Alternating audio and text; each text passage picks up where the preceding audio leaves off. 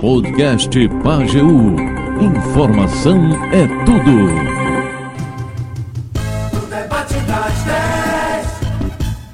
Muito bem, recebendo aqui nos estúdios da Pajeú o prefeito de Afogados da Engazeira, Alessandro Palmeira, no nosso debate das 10 de hoje, conversar com ele sobre as demandas né, da gestão aqui da Prefeitura de Afogados. Boa tarde, Sandrinho. Oh, bom dia. Bom dia. É acostumado no programa Tarde é Sua, né? Bom dia, prefeito, tudo bem?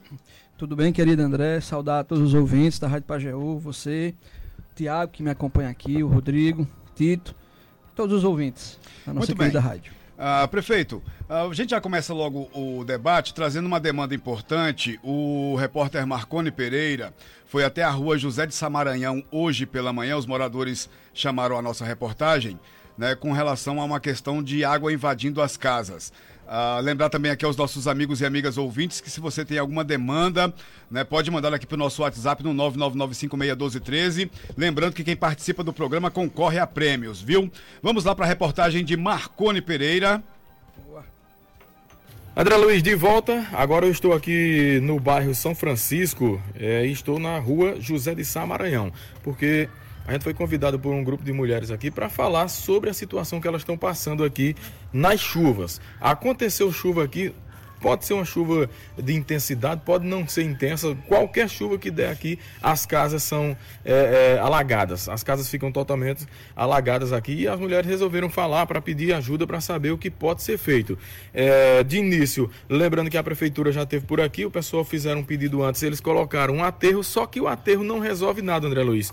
Aqui, pelo que eu vejo, o aterro faz é piorar. Então, deixa eu conversar aqui primeiro com, com Samara, que chamou a gente aqui em nome das mulheres para a gente começar a saber qual a situação é essa. Samara, não pode ver chuva essa rua aqui. Bom dia, bem-vindo à Rádio Pajeú. Bom dia. É, verdade, é, toda vez que chove, pode ser qualquer tipo de chuva, alaga as casas e o pior é que esse alagamento é entrando pela frente, acaba dando retorno e enche o quintal da gente. E é, sai pelos banheiros da gente, pelo ralo, é pelo vaso. E são águas sujas, é água de esgoto mesmo. E a gente convive com é fezes, é rato, é rato transbordando. Então, assim, é uma situação. Eu tenho uma criança, certo? E assim, a gente fica muito vulnerável nessas situações, porque é um estado de calamidade, questão de saúde né? Há muito tempo já vem dessa forma. Eu tenho 10 anos, 12 anos praticamente que moro aqui e sempre foi dessa forma. Minha cunhada mora aqui há mais tempo que eu e ela disse sempre foi assim. E é só promessa, já foi na Câmara, já veio vereador e nada se faz. É, Ali na frente. Aqui, você se lembra, né? Aqueles... Deixa, eu, deixa eu passar aqui. Qual é, qual é seu nome? É, é Maria Belarmino. Aí já, já teve vereador aqui, já, já teve, teve aqui, ele ficou até em pé ali, disse agora, agora pode ficar sossegado, fez até assim pro meu lado. Digo, Deus, Deus te abençoe, que seja verdade mesmo. Mas, Mas nada foi resolvido. Não foi, não, nada foi resolvido. A senhora, é. na última chuva, 4 horas da manhã, estava tirando água. 4 horas da manhã, quando eu abri aqui a, a porta, ninguém via a cerâmica, não, meu filho. Era, era, era só água. É, a boa do bar que eles botaram, aí veio aquela lama por debaixo da porta, aquela hum. lama que, que cobriu mesmo. Foi, sei lá, um trabalho que Deus me livre. É muita é coisa. É complicado. É complicado, é tem, complicado. Tem outra é. participante aqui, qual é o seu nome? Maria de Lourdes. Dona Maria de Lourdes, a, a terra que foi colocada aqui não serve de nada. Inclusive o calçamento está bem pertinho aqui das casas é. já, e faltando pouco. Mas mesmo se fizer o calçamento, pelo que dá para ver aqui, pelo que vocês estão falando, relatando, fazendo o calçamento vai continuar entrando aqui se não fizer um sistema de, de, de, de tirar essa água aqui para algum canto. Vai, vai continuar entrando água nas casas da gente. Eu mesmo já fiz na porta da cozinha uma paredinha, quase meio metro de altura, porque nessa última chuva que deu foi quatro dedos de água dentro da minha casa. Eita. Tive que suspender sofá, geladeira e o resto ficou, ficou. Perdi até o motor da minha máquina, que entrou água e eu esqueci de levantar ele. Vou mandar consertar agora. E a história é essa, o terraço encheu de lama. Uhum. Tive que uhum. tirar a terra todinha que colocaram na rua, entrou na minha área. E eu tive que tirar todinha. E foi aquela coisa toda. Passei de 12 horas da noite até 5 horas da manhã, só vim dormir de 2 horas da tarde, limpando a casa e tirando as coisas. Pois é, qual é o seu nome? É Josefa. Dona Josefa, a situação aqui não é de hoje, né? É de hoje não, faz muito tempo que tá assim. Aí na minha casa entrou, fez o retorno da água da rua, saiu nos banheiros. Hum. Quer dizer, qualquer chuva faz tudo isso aí, esse transtorno. É. A pessoa tem uma casa e pensa, agora eu tô sossegado da minha é, casa, tudo aí. Rapaz, foi isso que aconteceu. Eu vim pra aqui faz pouco tempo, uhum. mas aí tá acontecendo isso com uhum. essas águas. Toda chuva que vem a gente já fica com medo. Já fica com medo, é, assustado. Onde a gente morava não tinha isso. Uhum. Aí vem pra aqui tá acontecendo assim. Pois é, André Luiz, situação complicada aqui. Deixa eu procurar outra moradora aqui. Qual é o seu nome? Carla. Carla, é, é, a, gente, a gente nota aqui que, que não tem como fazer só colocando a, terra, né? Como colocar a terra aqui faz é, é piorar. É Na sua opinião, o que precisa fazer aqui para vocês terem um alívio? Saneamento, né? Saneamento. Esgoto, é, calçar a rua, para a gente parar desse sofrimento tão uhum. grande, né? Porque eu mesmo trabalho à noite, quando a gente vem do serviço à noite, não tem como passar uma moto, não tem como passar um carro, não tem como tirar de dentro de casa, na verdade, se estiver chovendo. Porque aí fica alagado e a gente fica ilhado na rua. E o calçamento bem pertinho aqui já, né? Muito perto. É um pedaço de rua, né? Na verdade, não é nenhuma rua. É um uhum. pedaço, um resto de calçamento que está faltando. Aí eles vêm e botam terra, mas aí é pior, porque essa terra, quando a chuva vem, entra para dentro das casas. Você disse aí... que trabalha fora, quando começa a chover já fica pensando, minha casa como é que tá? Trabalhar fora, a gente trabalha à noite, né? Como uhum. eu falei. E quando começa a chover já fica aquele tormenta, aquela cabeça, como é que deve estar tá por lá, como é que está lá. E Felizmente é isso que a gente já vem aguentando. Eu estou aqui há nove anos, né? E uhum. tem gente mais velha aqui e esse sofrimento vem grande. E já tem baixo assinado na prefeitura, a gente já procurou Câmara, a gente já procurou vários meios. E não tem. Eles só vêm, botam terra e vão embora. Aí toda chuva a aí, gente sofre. Além da água. Tá, é, tá aí, né? A, a reportagem do Marconi Pereira trazendo esse problema lá na rua José de Samaranhão. É, inclusive, um dos moradores de lá, um dos moradores mais antigos, que é o Cícero, um, o Cícero Serralheiro, estava falando comigo aqui agora há pouco no WhatsApp, e ele falando que essa questão é muito antiga, a, a Sandrinho. Muito antiga mesmo, as água, água invadindo as casas, né? o Bombinha já foi lá e não resolveu. É, diz que é desde a época de que Igor era presidente da Câmara, quer dizer, o negócio é antigo, né? E esse pessoal vem sofrendo aí constantemente toda vez que chove né, é realmente algo muito complicado. E uh, os moradores falando aí, né, destacando que a questão de somente asfaltar, somente calçar a rua não resolve. Tem que fazer um sistema de drenagem, senão não vai adiantar nada, porque uh, quando a gente calça, já, realmente, né, lá na Isídio Leite aconteceu isso. Uh, levanta né, o, o, piso ali da rua e o que, que acontece que pode piorar ainda mais a situação. O que, que o prefeito pode falar para esse pessoal lá da rua José de Samaranhão? Não, primeiramente, não é saudar né, as pessoas que participaram desse, desse momento agora. Ele é muito importante também para a gente. Primeiro dizer a todos aí né, da rua José de Samaranhão que a gente manda o nosso abraço afetuoso, mas também a gente quer mandar obras, a gente também quer mandar ações. Primeiro de dizer alguns pontos, sabe André, que são muito importantes. A gente está usando como exemplo, porque trouxe né, que trouxeram aqui essa, essa rua. Mas a gente quer dizer também de que em Afogados a gente não só tem essa rua nessa situação. E ao mesmo tempo, né, não é todo prefeito que diz assim, né, André, que chega ao às vezes a, a pessoa quer dizer, não, vamos resolver isso aqui e não fala de que tem outros locais. Ao contrário, eu gosto de dizer de afirmar, porque eu não quero de maneira nenhuma enganar o povo, enganar a população. Eu gosto de trabalhar dessa forma, falando do que a gente está fazendo e também do que falta ser feito. E quando a gente escuta a população, fica mais fácil da gente identificar alguns problemas. E de que há uma necessidade conjunta para que a gente resolva o problema. Por exemplo, por uma coincidência, não é? a gente já tem, hoje pela manhã, já tinha tratado da questão da rua José de Samaranhão, discutido a, a respeito dela, e aí veio, vieram assim, algumas informações que não é de maneira nenhuma para contradizer essas pessoas. Ao contrário, que eu estou é, enfatizando o que elas estão dizendo, que realmente há essa necessidade.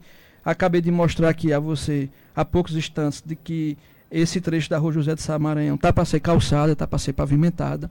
Também é muito importante dizer de que todas as ruas que o governo municipal de Afogado da Engazeira faz, pavimenta, vem junto consigo a drenagem e o saneamento. Em nenhuma rua feita em Afogados a gente coloca o asfalto ou intertravado ou paralelo em cima da rua e vai-se embora. Não há todo um processo de preparação da rua junto à Compesa, junto aos moradores, tanto da parte de saneamento, da parte de esgotamento, da parte de drenagem, a gente sempre discute. Claro que essa parte de drenagem a gente não consegue sempre, né? na maioria sim, mas não todas as vezes. A gente consegue resolver o problema da drenagem todas as vezes, porque às vezes as construções elas foram feitas e foram realizadas em locais inadequados, que ficam próximos ao rio, em, em, em baixadas, né, que tem aí um fluxo de algo muito grande. Aí eu estou aqui dizendo a você que existem ruas que a gente não consegue resolver 100% do problema certo? 100%, por conta do volume de água que se tem e da localização da casa. Às vezes, já aconteceu diversas vezes, é, é, André, não estou me referindo a José de Samaranhão, claro, da gente colocar uma placa lá dizendo, olha, por favor, não construa aqui não. Claro que são outros termos, né? Porque aqui é perigoso, que quando tiver um enchente, o rio vai chegar até essa localização aqui. Quando é de repente, a gente já vê lá tijolo colocado e a, a prefeitura vai lá para fiscalizar. E nem sempre tem perna para fiscalizar todas as construções. Nem sempre a gente consegue fazê-lo. Mas, enfim, então eu quero mais uma vez aqui dizer, né, a, a população daí, aos moradores daí, de que já está aqui no nosso projeto, de que esse aqui a gente não vai em busca de recurso, o recurso já tem já foi repassado pelo governador Paulo Câmara, já foi aberto o processo licitatório, inclusive, para a pavimentação dessa rua e de tantas outras, que eu estou com a lista aqui ainda, ainda nessa nossa entrevista. Eu vou relatar aqui para vocês. Agora, é, dizer que a nossa equipe, se, não, se já não chegou na José de Samaranhão, ela está chegando agora para fazer lá uma, um ajuste, mas ainda é o paliativo, porque é, quando a gente for fazer o calçamento, o saneamento e também a drenagem é que vai ser uma resolução definitiva, se Deus quiser. Mas também gostaria de lembrar aos moradores, mas eu digo como um todo, que tenham cuidado. Por exemplo, André, nessa rua já foram feitas duas limpezas. Foi encontrado nessa rua, para você ter uma ideia, fralda geriátrica. Para você ter uma Na ideia. Encanação do esgoto. Na encanação do esgoto. Fralda de criança já foi encontrado. Outros itens aí íntimos já foram encontrados. Dentro desse esgoto então a gente precisa também zelar. Eu não estou dizendo que são todos, né? mas eu estou dizendo que alguém fez isso, também não sei quem. Mas isso é um fato. Inclusive, nós temos fotografia de quando foi feita essa limpeza e do que nós encontramos no esgoto. Então, se você tapa o esgoto com esse tipo de, de, de objeto, de material, você vai fazer com que o esgoto fique entupido. Entender? Isso é uma, uma preocupação muito grande que a gente tem aqui na nossa cidade e a gente pede encarecidamente à população, às famílias, que nos ajudem com relação à questão do lixo, sabe? A caçamba passa, não tem uma rua de Afogado da Engazeira que não seja atendida. Claro que a caçamba não passa em todas as ruas, mas que tem lá o ponto de coleta para todas as ruas de Afogados. Existe lá um determinado local na rua A, onde o da rua B, C e D leva para lá para poder a caçamba passar. E de repente a gente encontra em outro local as pessoas colocando lixo. Passa de moto, já vi também passando de moto de uma localidade, de uma rua para outra e soltando onde não deve. Quando vem a chuva, que a água leva, vai entupir o esgoto novamente. E se cria um problema. Aí ali tem investimento, tem o dinheiro público, o dinheiro da gente mesmo que está sendo investido ali naquela determinada questão. É, gostaria de dizer que, por exemplo, ontem eu tive visitando algumas famílias que tiveram as suas casas invadidas é, pelas chuvas, umas acabaram entendendo que também tinham né, a culpa no processo, né, de onde foi feita a construção, sabe? É, que fizeram ligação, por exemplo, nos tubos da Compesa, ao invés de ser diretamente no local adequado, fizeram por conta própria, e aí a água retornou para dentro de casa. Já tem outras situações que não, que faltou a gente fazer a nossa parte do nosso serviço, a, a casa acabou sendo invadida. Inclusive, me comprometi lá Claro que tendo a comprovação de responsabilidade da prefeitura, da gente é, assumir a, o prejuízo das pessoas, tenho certeza absoluta disso. Houve, houve um fato, é, André, serei bem breve, lá no Residencial Dom Francisco, que eu quero aproveitar a audiência do programa para dizer aqui às pessoas que eu fico muito contente e fico muito feliz quando eu faço um anúncio desse de que nunca, claro, que não é que não foi prioridade, é porque são muitas ruas, é uma demanda muito grande. Mas eu quero dizer aqui de que todas as ruas do bairro mais pobre de Afogados, no sentido, né, eu digo no sentido econômico, às vezes em, em, em, outras áreas como socialmente falando, e a gente está direcionando os recursos, porque foi assim que, que, que, a gente foi formado, mas o residencial Dom Francisco, a rua principal ali, Bertacelli, como também todas as travessas do lado, do lado direito, quer dizer que durante a nossa gestão elas serão inteiramente pavimentadas. Estamos pavimentando agora a Bertacelli, que tem ali quase 500 metros de comprimento, e a gente vai estar tá iniciando agora a pavimentação de mais quatro, são seis, de mais quatro clientes que, é, que fica ali ao lado direito do residencial Dom Francisco, onde é de fato o residencial Dom Francisco. E por um azar, a máquina que estava fazendo a limpeza, estava lá o topógrafo, todo mundo, para fazer o estudo, para a gente começar a pavimentação, a máquina acabou batendo num poste, o poste caiu lá. Não veio nem aqui para a rádio, eu acho, esse assunto. Mas eu estou trazendo porque comigo não tem esse negócio de esconder nada. E acabou é, desligando a energia lá do bairro e tal, e algumas pessoas foram até contundentes, eita, a prefeitura agora vem ajudar e faz um negócio desse, e a gente se comprometeu lá, de que o prejuízo que tiver, a gente cumprir é, é, com, em sua interesse, porque foi um fato criado diretamente pela prefeitura.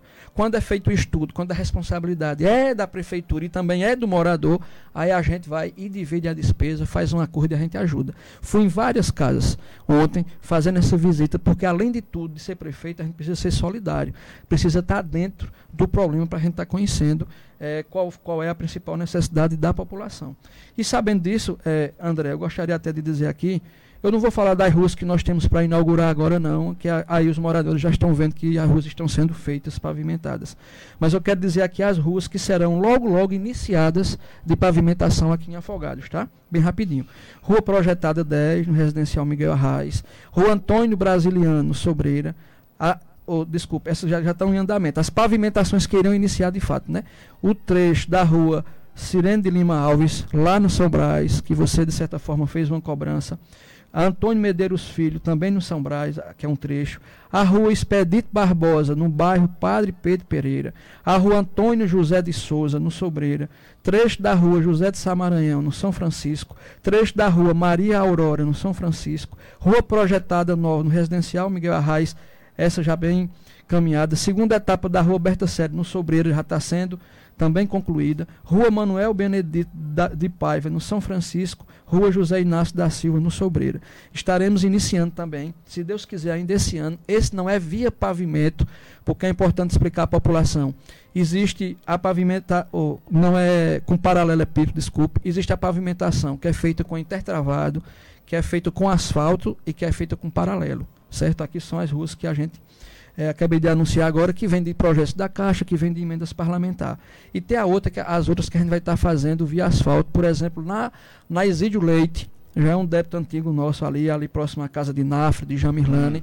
Aquelas três principais ruas ali, a gente vai estar tá pavimentando. Estou sonhando iniciar elas ainda esse ano, a pavimentação daquela rua via asfalto. Já compramos a emoção, tá? Estamos esperando chegar para fazer a preparação. Já iniciamos a preparação da rua, os meus fios serão colocados agora e a gente vai estar tá começando lá, sabe, André? Então, é muito importante que a gente, como eu disse, vá escutando as demandas da população, vá buscando recursos, porque só com a nossa arrecadação a gente não consegue fazer o tamanho da demanda que a gente teve e a gente vai estar tá vivenciando logo, logo aí um momento de muitas entregas, de muitas obras de pavimentação nas ruas da nossa cidade. Só agora são mais de 40 ruas, entre as iniciadas, as que a gente tem para inaugurar e as ruas que é, queremos iniciar logo logo. Muito bem. Uh, prefeito, uh, vou, vou, vou pular aqui um de assunto agora. Uh, daqui a pouco, logicamente, os nossos amigos e amigas ouvintes devem trazer mais questões de infraestrutura aqui nas perguntas deles, mas Uh, eu quero mudar aqui um pouquinho, eu quero falar sobre o trânsito, um dos gargalos que nós temos aí. Uh, quando é que vai ser resolvido finalmente a questão do trânsito, prefeito? Não, primeiramente essa questão de resolvido é uma palavra muito pesada, sabe, André? muito difícil, e principalmente em se tratando de trânsito. Isso é um processo.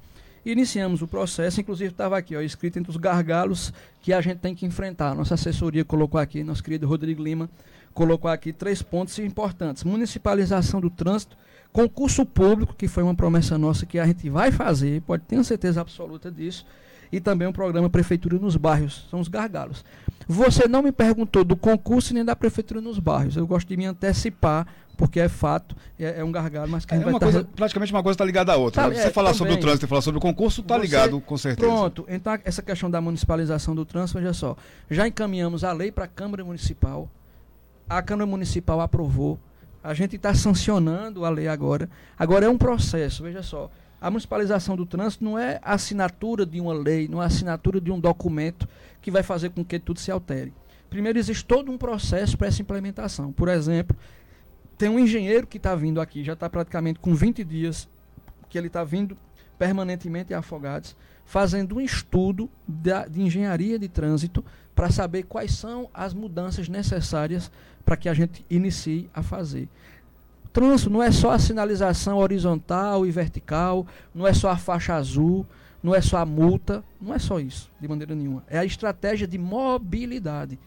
Dentro dessa estratégia de mobilidade está sendo feito um estudo, por exemplo, o, o fluxo ali, Rua Nova, praça de alimentação, na sexta e no sábado. É muito grande aquele fluxo. Um engenheiro chegou para a gente e disse, Sandro, a gente precisa fazer o seguinte: vamos diminuir um pouco aqui essa calçada da praça de alimentação, para que o caminhão possa fazer um contorno com mais facilidade, para que não trava aqui mais o trânsito. Sandro, essa placa aqui, ela está no lugar errado. Ela poderia estar tá aqui até a quinta-feira mas sexta e sábado ela não é interessante estar tá aqui, porque também ela vai estar tá dificultando o trânsito. Uma placa, né? Claro que ela é, que a, que a sinalização e ela é, é, fundamental. A questão da carga e descarga nesse espaço aqui, nas proximidades ali de Zé de Nicásio, a gente precisa montar uma estratégia específica para aquela lei. Chamar os comerciantes. Ali é terrível. Terrível. Conversar com eles, saber que isso é uma parceria que precisa ser feita. E quando eu digo é uma parceria, não é só entre prefeitura e comerciante daquela localidade precisa ser feito também com a população, com os motoristas de uma forma em geral, para que a gente melhore ali aquele fluxo. Então isso é feito de uma forma conjunta. E existe um período, que, ele, que, que é um, um período de aproximadamente seis meses, que eles chamam do trânsito educacional, onde os agentes de trânsito, que a gente está para fazer agora, esse chamamento, eles vão estar primeiro orientando as pessoas. Olha, você não pode fazer, olha, nessa posição que o seu carro está aqui estacionado, você poderia ser multado. Olha, nessa velocidade que você passou aqui, você poderia ser multado. Isso durante um processo de seis meses. Claro que se eu chego para André, eu sei que André não faz isso, digo, André, tu não pode estacionar aqui não, rapaz, olha, tá, tá, tu podia ser multado. E no dia seguinte, André coloca de novo. Não, ah, só vai ser daqui a seis meses, então eu tenho seis meses para continuar colocando. Não é assim também ele vai dizer que você já foi orientado, vai dar uma advertência no segundo momento e no terceiro ele já pode sim multar, mesmo sem ter passado por esse processo educacional, porque aí o camarada acabou também já extrapolando. Então é, é todo um processo. Por exemplo, existem vias aqui em Afogados que ela tem mão de ida e de volta, e que agora só vai ter uma mão. Só vai ter só um fluxo. Entendeu? Principalmente próximo às entradas da cidade. Então essa alteração ela mexe com toda a realidade do município, ela é muito importante. Várias pessoas vão criticar, mas faz parte do processo de municipalização. É igual a questão da faixa azul, onde as pessoas estacionam de 7 da manhã e ficam até 7, 8 da noite no mesmo canto. Isso não vai poder acontecer mais. Só que quem vai dizer isso com mais propriedade vai ser o estudo feito pelo agente, de, pelo engenheiro de trânsito. Inclusive, tem um profissional que eu não sabia que tinha, a gente vai aprendendo. Existe também o arquiteto de trânsito, que também está contratado dentro dessa equipe, estão fazendo estudo. Agora, com a lei municipalizada, a gente pode, de fato, legalmente, começar a implementar. Dentre as nossas estratégias, André, por exemplo, estamos correndo com isso.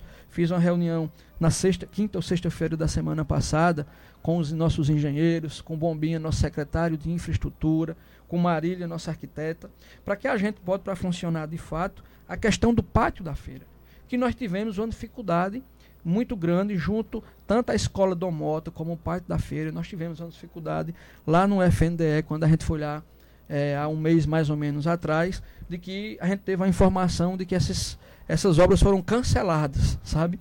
É uma questão puramente política, mas aí a gente disse, olha, nem que judicialize, mas a gente vai para a briga e vamos conseguir resolver. E por que, é que eu falei no pátio da feira? Porque a gente vai estar tá retirando a feira dali, para a feira ir ali para para a estação e vai melhorar o fluxo de trânsito. Vamos dar uma melhorada, vamos fazer uma reforma e uma ampliação ali naquela praça, se Deus quiser, dando continuidade ali, a Avenida, a, é, tem a Rio Branca, a Rua da Câmara, e a gente vai descer ali para aquela praça de frente à CELP, dentro desse mesmo modelo de padrão. Senador Paulo Guerra, né? Se, é, Na rua pro, Senador Paulo Guerra. Próximo, isso. E a gente vai conseguir fazer é, muito bem feito ali para ficar uma coisa assim é, é, muito organizada, mas também para dar fluxo ao trânsito. Quando Isso é gente, até quando, prefeito? Quando a gente consegue dar fluxo ao, ao, trânsito, a gente melhora a nossa economia local, por exemplo. Todas as políticas, elas estão, de certa maneira, integradas e algumas intimamente é, ligadas. Deixa eu lhe dizer, André, como eu disse que é um processo, por exemplo, citar agora para você que tem seis meses dessa parte educacional, não é? Só que muitas ações já vão estar começando. Por exemplo, agora em dezembro, a gente está concluindo nas principais vias, não em todas, porque a Afogados é muito grande, a sinalização horizontal e vertical. Vai haver umas pequenas é, alterações. Já começamos, pode, se você passar na Rua Nova hoje você vai ver, se você passar no bairro da Ponta hoje você vai ver, já tem as placas, já foi feito a sinalização é, horizontal, ou melhor, vertical e a horizontal a gente está dando início agora. Está vindo aqueles caminhões lá que faz aquele processo que é feito de uma forma mais profissional. E aí a gente vai começando isso paulatinamente, porque, como eu disse, é um processo. É, inicialmente educacional e depois a gente começa com a parte de multa que vai ser, eu acredito eu, que necessário. Inclusive, estamos estudando, André, uma forma de terceirizar esse serviço, de contratar uma empresa para fazer, para que a gente não inviabilize ou ninguém diga, oxe, então uma prefeitura está ganhando é dinheiro. Agora, com multa, a gente vai tentar fazer isso via empresa. Assim acontece em Serra Talhada, assim acontece em Arco Verde também. E a gente percebe que a melhor estratégia, até porque não vai aparecer demanda política. Eita, mas Sandro, rapaz, eu tive o meu carro que foi apreendido, não tem como tu mandar soltar lá não, liberar ele. A gente também evita isso, porque é a empresa que vai estar tá, que vai tá tomando de conta. Dentro do é, André, do nosso organograma, ainda não existe o agente de trânsito. Quando encaminhamos essa lei, acabou sendo aprovado. E como a gente vai estar tá fazendo agora o concurso, que eu disse, né, a gente está bem pertinho de fazer, acredito que janeiro, final de janeiro para início de fevereiro, a gente deve estar tá, tá concluindo essa história do concurso. Lá vai ter o concurso para agente de trânsito aqui de Afogado da Engazeira, porque o agente tem autonomia para poder multar, mas a própria lei também está dizendo que a Guarda Municipal vai poder nos ajudar aí nesse processo. Então, já houve aprovação da lei, é, na Câmara Municipal, que o, prefeito enviou, o prefeito já sancionou e agora começa, de fato, a parte técnica, a parte na prática. Uhum. A questão do pátio da feira, prefeito Sandrinho, até quando o senhor acha que isso resolve? Eu dei um prazo ao pessoal e a gente está correndo para trabalhar no final de março. Final de março. Final a, a Domota também, mesmo prazo? Não, aí não. Aí não. a escola, não, não. Aí a escola Domota, a gente tem uma previsão. Aí, aí vai depender, viu, André, da questão do repasse do FNDES. Deixa eu só explicar aqui rapidamente. Aquela obra tem um valor de, 40, ou de 4 milhões de reais. E a gente está fazendo a obra, tocando a obra, com a nossa contrapartida. Todo projeto que existe, você captou lá 4 milhões. Lá tem a contrapartida do município. 800 mil, 1 milhão, 1 milhão e 200. Aí depende do projeto. Então, com esse valor de um milhão e pouco, por exemplo, a gente está tocando a obra do Domota para que ela não fique parada. Quando eu fui a Brasília, há mais de um mês, com o nosso secretário de governo, Alexandre Moraes, o vice-presidente do FNDE disse para a gente de que aquela obra, o repasse dela estava cancelado, não ia mais acontecer. E só tinha uma forma da gente destravar aquilo, que era conversando com Arthur Lira. Claro que era um direcionamento político, porque foi antes da eleição, agora Lula e Bolsonaro, Bolsonaro e Lula e tal. E eu disse, rapaz, não, a gente tem uma, uma posição e a gente não vai fazer isso, né, de maneira nenhuma. Não, mas não é, vai conversa assim, arruma um deputado, não sei o que, aquela coisa toda. E aí houve é, essa nossa conversa, inclusive fomos atendidos no corredor lá, em outros espaços do FNDA, a gente acabou sendo atendido nas salas, de fato, mas essa, pelo vice-presidente Gabriel, a gente foi atendido no corredor. Onde ele, e ele andando assim, sem dar a menor atenção. Eu não sei se as pesquisas estavam dando algum indicativo, mas ele nos atendeu assim, foi, a gente foi extremamente mal atendido lá. E aí, André, a gente está iniciando essa obra do moto, como eu disse, com a nossa contrapartida. E estamos brigando para o FNDE liberar. Acredito eu que agora com o governo Lula, que nós somos aliados a ele, a gente consiga essa liberação. Por isso que eu não posso dar aqui a você um prazo. O nosso sonho, o nosso sonho é de começar o ano letivo de 2024 na Escola Domota. É, essa obra ela deve passar mais ou menos um ano para ser de fato concluída. Uhum. Mas o pátio da feira, março, se Deus quiser. Se Deus quiser, no final de março. Porque realmente vai, vai desafogar muito o trânsito uh, no centro de afogados da Engazeira. Prefeito, uh, agora na volta, antes da gente trazer aqui as dúvidas e as perguntas dos nossos amigos e amigas ouvintes, eu queria só aprofundar um pouquinho mais com o senhor nessa questão do concurso público. O senhor falou que vai fazer o concurso, agora é, já tem ideia de número de vagas, né? E, pra, e quais são, como elas serão distribuídas? É, primeiramente, né, André, isso aí é um, um, um, tema que a gente é muito abordado, né? Todas as entrevistas pela população, pela nossa juventude, né? Que concurso tem esse cunho também de valorização e fortalecimento da educação, porque quando se estuda, você quer fazer, passar um concurso para você ter a sua garantia aí, né? Pelo menos com relação ao, ao, ao emprego, ao trabalho. E assim, André, cada secretário está fazendo o seu estudo. Na realidade, a gente já está aí aproximadamente com 18 anos que aconteceu um concurso público aqui em Afogados. É, no primeiro ano, a gente deu início aí a esse estudo, naquele momento é, de pandemia. Depois, algumas leis que foram sendo alteradas pela própria gestão. Agora, a gente teve que fazer algumas modificações, porque existe uma série de, é, de questões que precisam ser avaliadas. Isso tem que ser avaliado com muita responsabilidade. Né? A gente tem leis que regem, né? não é só o nosso interesse. Por exemplo, os 54% da lei de responsabilidade fiscal que a gente precisa, que a gente precisa cumprir. A gente tem é, um número até considerável de prestadores de serviço, o que, é, o que não é interessante para a gestão é, de maneira nenhuma e até, de certa forma, em alguns pontos, pode até desqualificar a própria gestão no tocante à qualidade. Consequentemente, o concurso ele é muito importante e estratégico.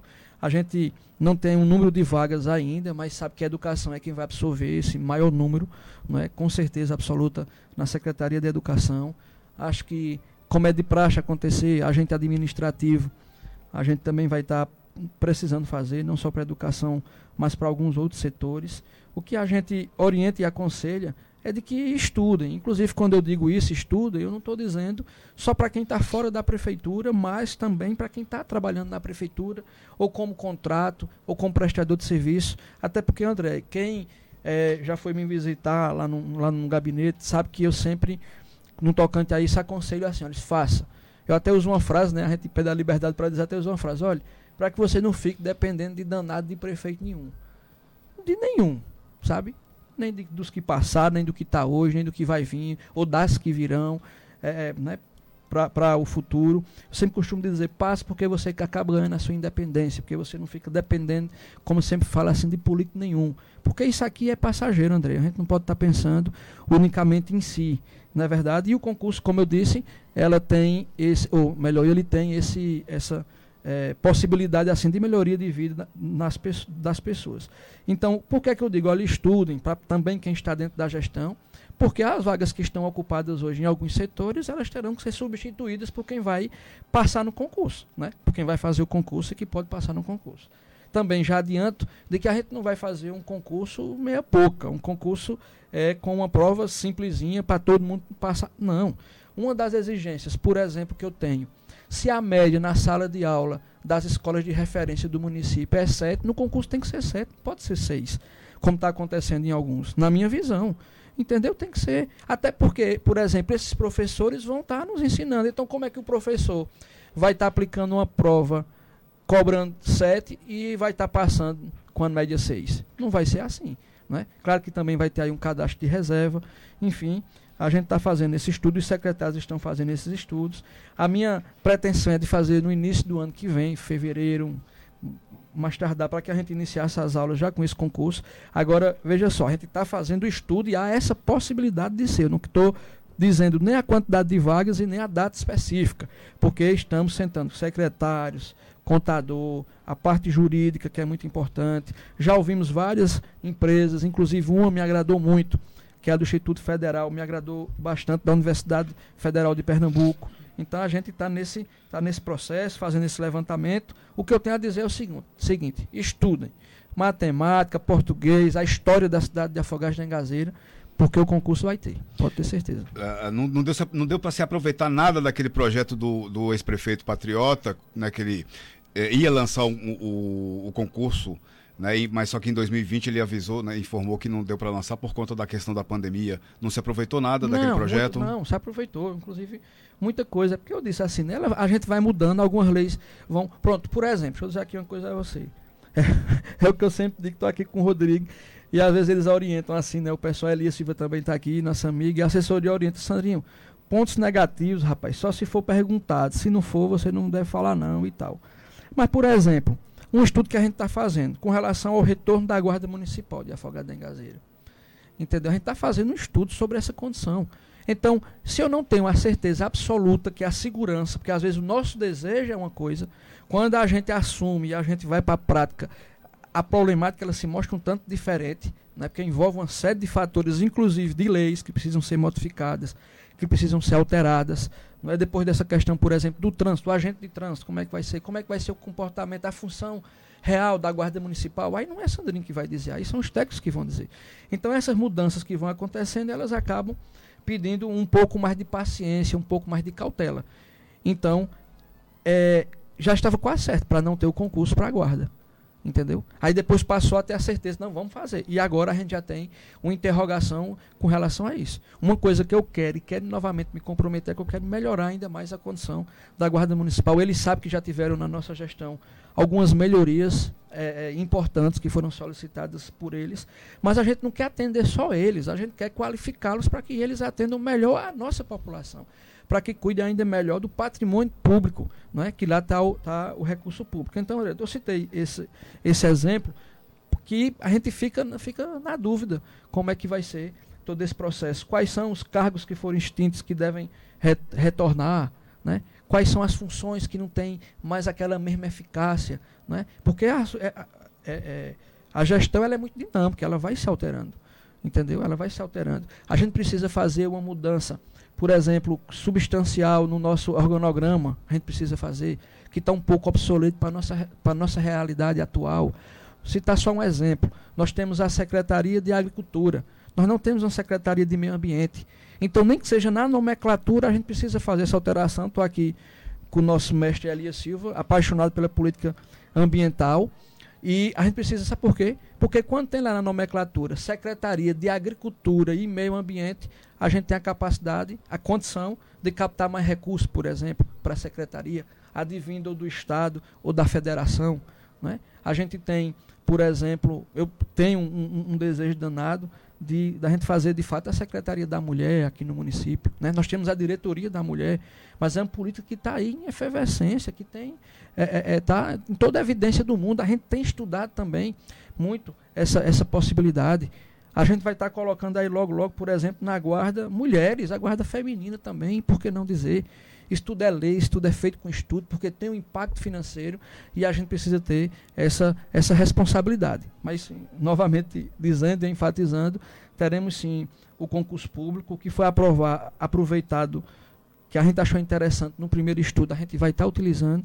E agora já estamos no finalmente, viu, André? Já estamos finalizando isso aí, para poder a gente saber é, é, tanto a quantidade de vagas saindo no edital, como também o dia do concurso e todo o processo. Muito bem. Uh, vamos lá então, vamos começar aqui com as perguntas dos nossos amigos e amigas ouvintes da PAGEU. Cadê aqui a Robéria? Bom, começar, a Robéria foi a primeira que mandou, vou começar por ordem que o pessoal foi mandando aqui, tá, gente? Vamos lá, Robéria Veras, Veras, vamos ouvir. Bom dia. Gostaria, se você enfatizasse, né? Falasse assim ao prefeito para ele continuar investindo no mercado público, porque lá fica estando em ordem, fica uma feira organizada, valoriza os comerciantes e ao mesmo tempo ajuda o trânsito. Roberto. Sandrinho. Sim. Não, primeiro mandar um abraço né, para nossa amiga Robéria. É, esse tema também do mercado público é um tema que a gente tem discutido bastante, até porque com a retirada da feira dali, a gente tem que ver como isso vai impactar ali no mercado público. É, a gente tem um sonho antigo, tem alguns espaços, alguns nichos lá que não são ocupados, ou melhor, que são ocupados só por cadeira, mesa e as bancas lá. E a gente está pensando, fazendo uma discussão junto à Secretaria de Cultura, inclusive, para que a gente aproveite aquele espaço de uma forma mais efetiva culturalmente também, até porque a gente fazendo cultura lá, a gente vai estar tá ajudando a aquecer também a economia ali daquele local. E eu sei que a gente precisa pensar assim, porque com a retirada da feira, os comerciantes ali do mercado público eles vão ter um impacto é, é, é, é, substancial, entendeu? Então a gente precisa de fato pensar nisso, como também eu acho que ela já percebeu, a gente já a gente iniciou lá uma reforma, já está todo pintadinho, mas mais organizado. A nossa arquiteta Marília está fazendo um estudo lá para poder a gente dar uma melhorada ali. Inclusive, viu, é, querida Robéria, todos os comerciantes de lá estão para ser logo logo também chamado, chamados, né, para que a gente discuta é, a gestão de lá, porque ficou um pouco, já faz um tempo assim, ficou um pouco solta. A Secretaria da Cultura tem acompanhado de perto, mas a gente tem tido alguns problemas que é de interesse de resolução, porque é bom para todo mundo, tanto para a prefeitura como para quem ali comercializa e para quem compra, né, claro, de, de, de um modo geral. Muito bem, vamos lá. Diva Cruz. Oi, bom dia. Estou aqui na escuta e estou escutando o prefeito Fará. Eu queria que ele desse uma solução aqui para o final da Diomedes Gomes, porque depois que encanaram essa água para o Vianão e botaram nos canos aqui dentro do, bem dizer, do esgoto, a coisa para nós piorou, porque nem a máquina mais pode abrir o riacho por causa desses canos. Aí eu queria que ele desse uma solução aqui para o pessoal da final, do final da Diomedes Gomes, que esse problema a gente tem é anos, anos, desde o tempo de Dona Giza, antes, muito tempo. Eu estou com 30 anos que moro aqui. E sempre sofro quando chove. Tem um complemento aqui dela. Ah, que é a Diva Cruz. Sandrinho. Pronto. Um abraço, querida Diva. É, inclusive, Diva, né? Tivemos um, um, problema antes de ontem aí na, na Diomedes Gomes com as chuvas. Inclusive, ela chegou a invadir a água, chegou a invadir, se eu não me engano, cinco ou seis casas. Comércio do nosso amigo Edinho. E a gente foi acionado naquele momento pelo vereador Agemir, mandamos as máquinas para lá. Agora, mais uma vez, eu, eu repito, né? Assim, tem umas, algumas construções que elas vão um pouquinho a mais, sabe? Elas acabam é, invadindo algumas áreas que não são. E aí se cria um, é um dos problemas também que se cria. E o, a outra coisa que ela que a gente acabou fazendo lá com relação à questão do, do Vianão, por exemplo, o esgoto ali ele é todo ele, ele era a céu aberto e agora tem os canos, né, os tubos lá, que fizeram esse processo que a gente chegou até a ser é, é, premiado né, com, essa, com essa estratégia. Então já houve uma melhora para o que era antigamente, isso não foi no meu governo, né, isso foi no, no nosso governo, na realidade, no governo patriota, na época que eu era vice-prefeito, então ali já teve uma melhora. Ontem, os meninos, antes de ontem, as máquinas estiveram lá, a bombinha também esteve lá presente, na chuva e tudo, que eu dei uma passada e vi eles lá e Cícero, o, o nosso engenheiro também, dando uma olhada, fazendo estudo do que é que deve ser feito. Agora, o que acontece? Ali, por trás daquelas casas de Adelmeto Gomes, ali é, é um riacho. Entendeu? A gente não pode estar tá tapando, colocando a terra ali de maneira nenhuma, porque se a gente resolver um problema de um, vai, vai piorar o problema dos outros. Então, é, é o fluxo natural da água. E as casas foram, ao longo dos anos, foram sendo construídas cada vez mais abra, a, é, é, próximo a esse riacho. Né? Não existe, até Bombinha disse, não tem mata ciliar, não tem é, margem aqui direito, de jeito nenhum. A casa está construída na beira, para algumas naquela beirada ali. Eu não sei se é o caso, claro, de Diva. Não estou falando isso, eu estou falando de um modo, de um modo geral. E esse problema, como ela bem falou, que vem desde o tempo de Dona Giza, ele acaba também provando que não é um problema fácil de ser resolvido de maneira nenhuma. Que já se passou por vários prefeitos, por Giza, por Totonho, por Patriota, e está passando agora para Sandrinho. E a gente vem fazendo alguns ajustes, mas não é tão simples, porque ali tem muito da natureza também, de como a, a natureza acontece. Né? São o que a gente chama de bacias hidrográficas. Né? Onde a chuva, a água da chuva vai, vai escorrer. Ela tem que passar em algum canto. Entendeu? Então, é, é, mas isso não quer dizer, claro, de maneira nenhuma que a gente vai abandonar o problema, não. Vamos continuar estudando vendo o que é que pode ser feito. Fizeram a limpeza lá, agora deram, deram fluxo. Bombinha disse a mim que o esgoto lá estava entupido, estava passando 25% só da capacidade de água. Agora está passando 100% depois da limpeza que foi feita. Inclusive, a gente está proibindo a partir de agora é, de plantarem capim, que tinha uma, uma ou duas pessoas que estavam plantando capim lá para poder dar para os bichos por trás dessas casas. E o capim estava retendo muito lixo e, consequentemente, é, dificultando, dificultando o fluxo da água. Calbi Mendes. Boa tarde, André Luiz e amigos do programa aí, e o prefeito Sandinho. Eu queria saber do nosso amigo Sandinho, prefeito da cidade, porque ele não olha para a zona rural, que as estradas não rolam, a gota serena. Aí tá brabo com você por conta da zona rural das estradas, Sandrinho. Primeiramente, mandar aí um abraço para Calbi Mendes, um abraço verdadeiro mesmo e sincero. Como eu sempre digo, sabe, sabe André? quem paga os nossos salários é o povo de Afogado da Engazeira. Então ele tem todo o direito de cobrar, de exigir da gente e a gente vai fazendo é, é, o que é possível fazer dentro das nossas estratégias, dentro da capacidade de recursos que nós temos. E falando em recursos, por exemplo, nós compramos agora uma é, retro. Estamos fazendo, fizemos a licitação, comprando uma retro, é, mais uma retro escavadeira para poder a gente colocar aí para ajudar nas nossas, nas nossas demandas. Mas eu acho que é muito importante também dizer, por exemplo, a gente não pode generalizar. Essa semana mesmo, por exemplo, leitão da carapuça, carapuça, é, três umbuzeiros, eu recebi elogios no tocante às estradas. Passamos por dois riachos São João, recebemos elogios das nossas estradas. Então, quando a gente generaliza, a gente acaba não é, demonstrando é, é, um, outro, um outro fator. Não são todas as estradas, mas tem um ponto, tem uma matemática que eu gosto muito de fazer ela, e aí a população que está nos ouvindo agora verifique se o que o prefeito Sandrinho está dizendo é verdade ou não, faça uma análise. Por exemplo, nós temos hoje uma frota que é muito reduzida, inclusive um tanto obsoleta. Temos máquina de mais de 15 anos atrás nessa nossa, nessa nossa frota. E nós temos, André, na zona rural, 124 comunidades. Acompanhe o meu raciocínio. 124 comunidades. Temos a nossa frota de infraestrutura, que é da zona urbana, para ruas, pavimentação, tal, tal, tal, retirada de lixo. E temos a nossa frota, uma retro, uma patrol e duas caçambas e, e uma enxedeira também para a zona rural do nosso município. Então nós temos uma equipe que faz esse serviço. Se as nossas máquinas, que não são novas, né, que são máquinas antigas, até porque novas são muito caras, é meio milhão, é um milhão. No caso de uma retro, 550 mil, 600 mil. Uma patrol, 1 milhão e 200, 1 milhão e 300 reais. Então são valores muito substanciais e consideráveis. Que é que acontece? Se eu tenho, André, cento, e nosso querido Calbi Mendes, se eu tenho 124 comunidades rurais e a máquina passa, digamos, se ela passar um dia em cada comunidade rural, eu vou precisar de 124 dias para que ela vá a todas as comunidades rurais. Só que um dia não dá para resolver nem 15% da demanda de um determinado sítio. Não dá para resolver. Né? Um dos das maiores reclamações que nós temos, por exemplo, é porque só faz a estrada principal e algumas vicinais. Porque senão não dá tempo de chegar na outra. Porque se eu tenho 124 comunidades, como eu disse, e se eu passasse um dia, e isso, outra coisa, sem a máquina quebrar de jeito nenhum.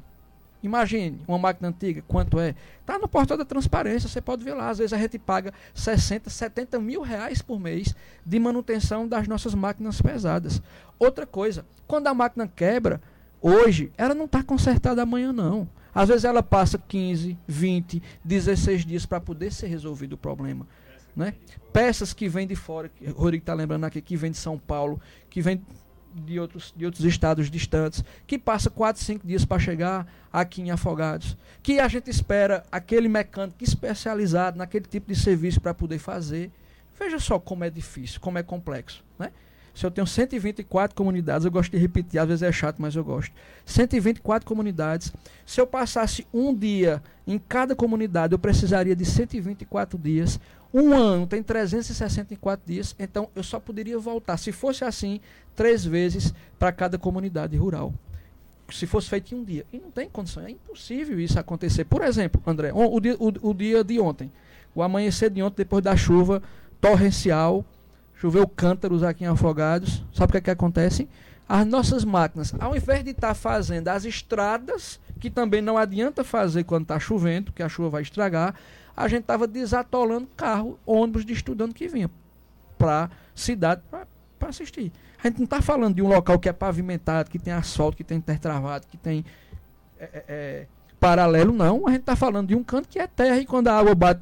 Tem aquele ditado: água mole em pedra dura, tanto bate até que fura. Imagine na terra, imagine na areia o que é que acontece. Agora, que está dentro da nossa estratégia é a aquisição dessa retro. Foi exatamente para a gente tentar melhorar esse serviço. A gente pede até desculpa aí, Calbi, de não ter chegado ainda à sua comunidade. Eu acho que já chegou, eu acho que não.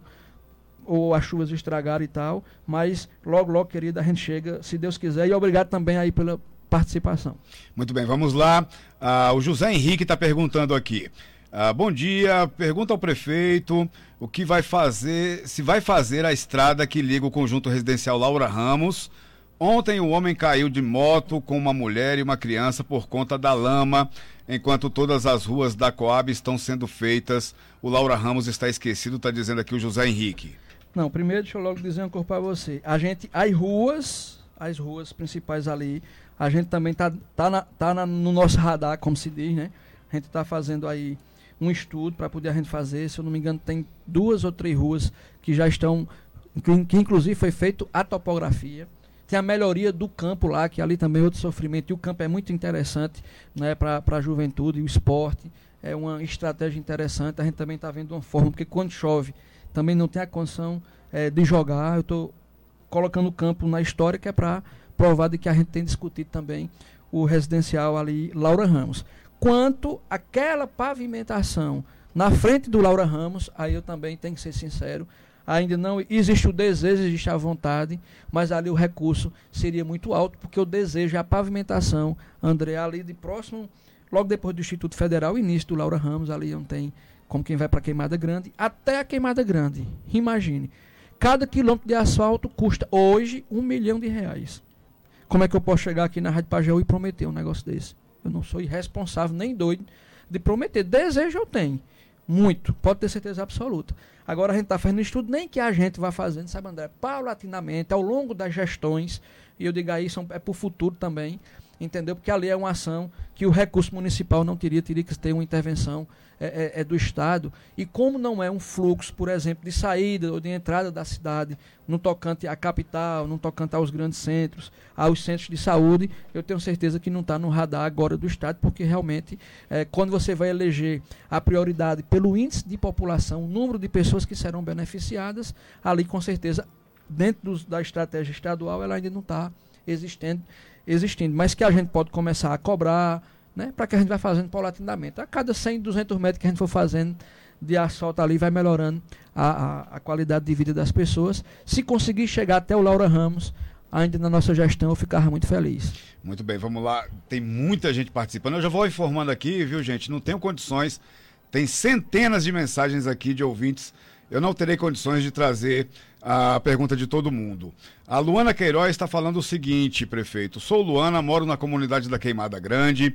No último dia 19 de outubro, completou um ano que o senhor prometeu em uma reunião aqui na comunidade, articulada pelo nosso futuro vereador, aí, Jânio Carlos vai, ser, vai, ser, vai se candidatar a vereador, é?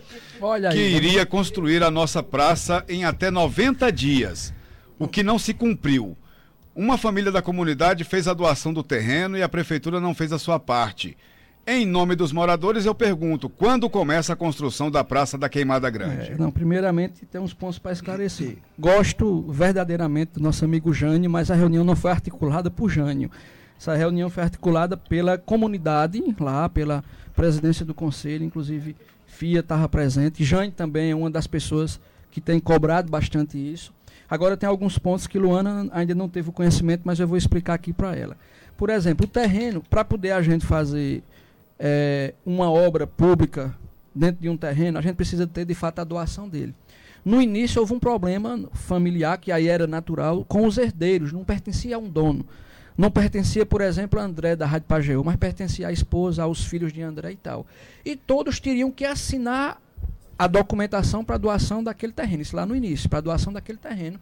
Quando uma pessoa da família adoeceu, estava doente em São Paulo e em Brasília, se eu não me engano, e aí houve um pouco da, na demora da assinatura da liberação desse terreno. Mesmo eles dizendo verbalmente, e é uma família muito querida nossa, extremamente responsável, é, mas muito mesmo assim querida, inclusive que pensa o futuro de Afogado da Engazeira, porque né, quando você se desfaz de um terreno para você doar, para ser feito uma praça, é para o povo todo, então isso também é, é um, um, motivo de louvor, de, de, de, de elogio, pode ter certeza absoluta disso.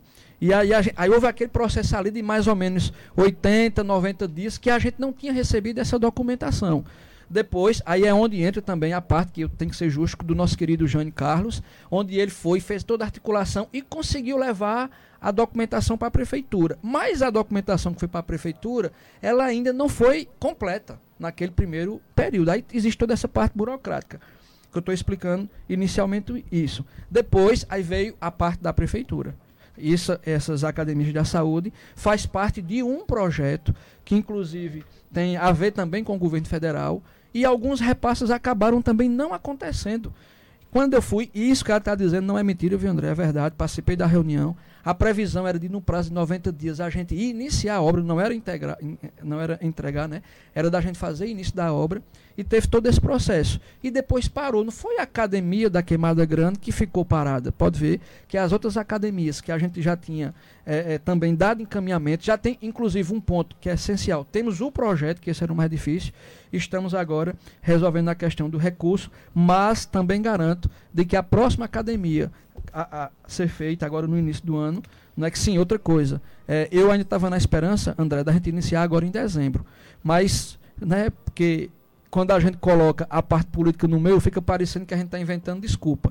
Mas a gente vai esperar aí esse processo da posse de Lula para que os recursos comecem e voltem novamente a ser liberados para o nosso município, porque foram travados. E um ponto que é muito importante de dizer, muito fácil, é só você entrar no, pro, é, no portal do FNDE, que você vai ver lá vários recursos do governo federal que acabaram travando algumas ações dela. Consequentemente, a gente precisa retirar de alguns setores para poder suprir o que é extremamente necessário, o que é vital para a população, que é a saúde. Entendeu? Aí eu estou só explicando, mas quero dizer à nossa amiga Luana que a, a praça será assim feita, tenho todo interesse, que a próxima academia a ser construída no município de Afogados será lá. Inclusive também de dizer aqui que Jane vem sempre aí relembrando a gente, tanto da praça como contribuindo aí com outras é, ações do governo municipal. Muito bem. Uh, prefeito, nós temos quatro minutinhos. Bora. Uh, responda, vou juntar aqui umas três aqui para o senhor responder. É, vamos lá. Abertura de nova empresa, você tem expectativa. Aqui, vaca mecânica, né, que diz que não está funcionando. E deixa eu ver, eu vi um outro aqui também. Cadê aqui, rapaz? Ai, ai, ai, ai, ai. Vai, vai, vai essas duas aí pra gente responder nesses quatro minutinhos. Vamos lá. Primeiro, com relação à vaca mecânica. Houve um problema lá, parecido com das máquinas que eu citei aqui agora. A máquina muito antiga, quebrou esses dias e a gente não teve a condição de repor a peça porque ela não foi encontrada até agora no mercado. A peça que quebrou dessa, dessa máquina lá da nossa. Do, a máquina, né? Claro, da vaca mecânica. É, Madalena estava correndo atrás e tal, e a gente, a semana passada, autorizou aí que fosse feito o orçamento para aquisição de uma nova máquina, já que a peça, porque ficaria muito mais viável, né, que para que a gente fizesse a recolocação, ficou aí para ela fazer um orçamento e repassar para a gente, para a gente comprar uma nova máquina para a gente continuar produzindo leite lá na vaca mecânica, que é muito importante também para a saúde das pessoas. Quanto à nova empresa, novas empresas, a gente vem sim discutindo isso, não é como aconteceu com alguns que foram instaladas aqui no nosso município. Por exemplo, o Atacadão, que já tem aí em algumas regiões. A gente tem discutido junto a, a, a diretores do Atacadão, né? eu digo diretores porque é uma, uma, empresa que é muito grande. Já visitamos alguns terrenos aqui é, em Afogados. É, não todos, sabe, André, mas o que acontece também, o terreno está lá à venda, mas quando vê que é para uma empresa, o terreno quase que triplica de preço e aí a empresa acaba né, tá, tá, tá fora, desistindo, ou, ou, ou, melhor, indo buscar um outro espaço. Às vezes também não há essa, essa contribuição. Mas já fizemos algumas visitas a terreno, a, a alguns terrenos, para que a gente possa gerar novos empregos, se Deus quiser, aqui em Afogados. Muito bem. Para a gente fechar de vez, uh, eu, eu quero saber sobre a questão da fonte da praça. Sim. Certo? Essa foi Tito que fez essa pergunta, não? Tito não, Barbosa? não foi Tito, não. Então, tá bom. Porque Tito está preocupado com essa, não, com essa questão já pediu, da praça. Quando eu cheguei aqui, ele pediu, ele, ele lembrou na entrevista passada. Porque a gente vai ter agora a inauguração da, da iluminação Da de iluminação, Natal, isso. né? E saber essa, essa questão da fonte aí da praça que está parada. Fa- Fonte e outra coisa, você disse. É, que e, e eu tenho a pergunta aqui sobre precatórios. Rapaz, pronto. Veja só, primeiro da fonte, né? Foi. Falamos com o Aniceto, nosso craque lá, que nos ajuda bastante, o Aniceto. Ele fez lá um orçamento no valor de 35 mil reais. Não para a gente né, ser aquela fonte ideal, porque aí a fonte ideal o valor é muito mais caro, mas para ele fazer uma reformulação na nossa fonte aí ainda, ainda para o final de ano. Ele já fez o, o orçamento, a gente já liberou para que fosse feito a aquisição. é, tem outros detalhes a serem feitos, e eles estão vendo lá qual é o modelo de licitação a ser feito. E aí o modelo de licitação, depois de decidido, aí ele tem um prazo e a nossa preocupação é exatamente se a gente consegue fazer isso até o dia 20 de dezembro. Estamos correndo para que, que isso aconteça. Com relação aos precatórios, a gente está aí na expectativa, né? estamos nos organizando, inclusive vamos falar, fazer algumas reuniões, eu tenho essa, essa preocupação também.